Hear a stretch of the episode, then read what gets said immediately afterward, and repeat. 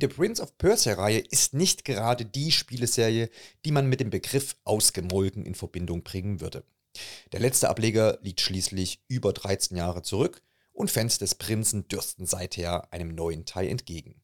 Umso größer war dann die Freude, als Ubisoft Prince of Persia The Lost Crown im Juni dieses Jahres ankündigte.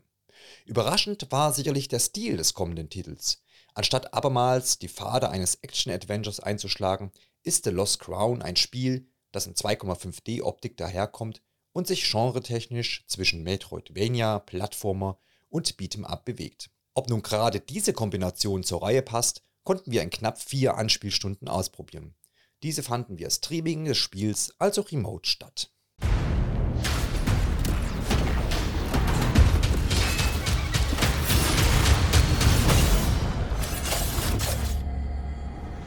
Anstatt in die Rolle des Prinzen von Persien zu schlüpfen, bekommen wir es stattdessen mit einem völlig neuen Protagonisten zu tun. In der Rolle von Sargon, der Teil der Gruppierung, die Immortals ist, machen wir uns auf den Weg in die verfluchte Stadt Mount Quaff, um den entführten Prinzen Ghassan zu retten. Neben Sargon sind auch sechs weitere Mitglieder Teil der mutigen Rettungsaktion. Vor vielen Jahren waren diese allesamt die Helden, die Persien vor Angriffen schützten. Wir konnten in unserer Session das Spiel von Beginn an bestreiten und wurden so Zeuge der gerade umrissenen Geschichte. Das meiste davon wird dabei in Zwischensequenzen erzählt, die einen etwas eigenen Stil im Vergleich zur Spielgrafik haben.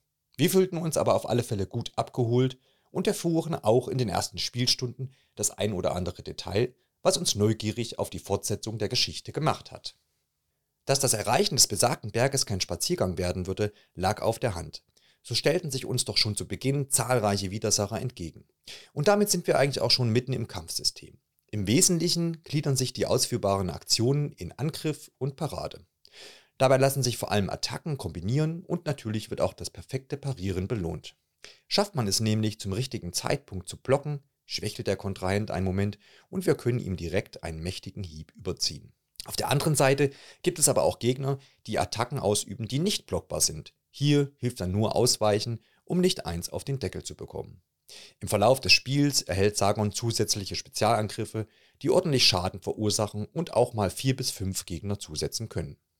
Über die gesamte Spielzeit hinweg haben uns die Kämpfe sehr gut gefallen. Sie sind variant gestaltet, richtig schön wuchtig, bieten genug Präzision und sind zudem ordentlich fordernd. Das taktische Vorgehen nämlich aus Angriff und Parade kommt vor allem in den Bosskämpfen zur Geltung. Hier hat uns zusätzlich auch die Inszenierung gut gefallen, die mit zur Motivation, einen zweiten und dritten Anlauf zu wagen, beitrug.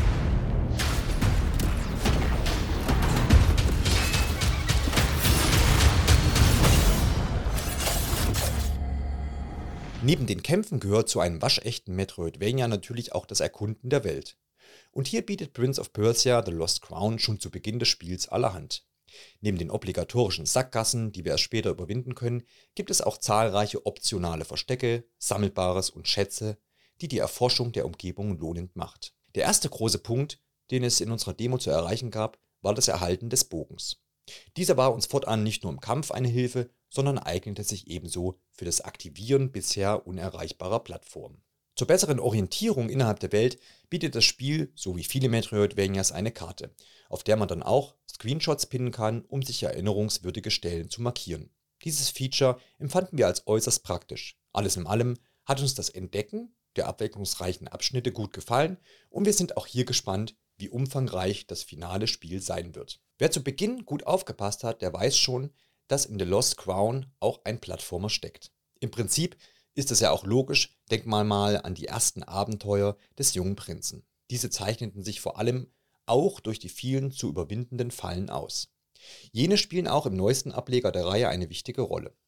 Immer wieder gibt es Abschnitte gespickt mit Kettensägenblättern, riesigen spitzen Pflöcken oder gemeinen Stacheln. Mal ist das Timing der Sprünge entscheidend, mal muss gerutscht oder von Wand zu Wand gesprungen werden. Auch hier erweitert sich das Repertoire an verfügbaren Movements im Verlauf des Spiels. Wenn uns aber ein Teil des Spiels etwas Sorgen macht, dann sind es genau diese Passagen. Das liegt vor allem daran, dass wir hier etwas Präzision vermissen. Immer wieder gelang uns der ein oder andere Walljump nicht, wir sprangen zu weit oder zu kurz und häufig endete dies im erneuten Start der jeweiligen Passage. Wir möchten an dieser Stelle aber auch klar sagen, dass hierzu mehrere Faktoren beigetragen haben können. Zum einen fand unsere Session, wie erwähnt, via Streaming statt. Gewisse Latenzen lassen sich so also nicht ausschließen. Zum anderen habe ich persönlich vorher viel Super Mario Bros. Wonder gespielt, sprich einen astreinen Plattformer, dessen Präzision kaum zu übertreffen ist und dessen Moveset ich mitunter auf meine Anspielsession übertragen habe.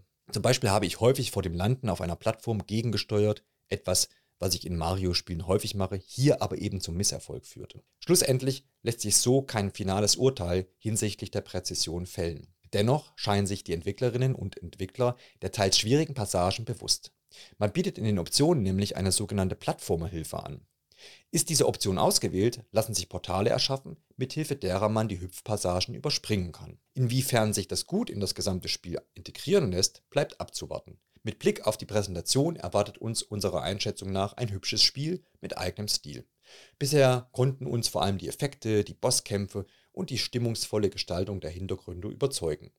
Wer schon bald selbst Hand an die Schwerter legen möchte, kann dies ab dem 11. Januar 2024 tun. Dann erscheint nämlich die Demo von Prince of Persia The Lost Crown für so ziemlich sämtliche Plattformen. Eine Woche später, dann am 18. Januar 2024, wird dann schließlich die Vollversion veröffentlicht.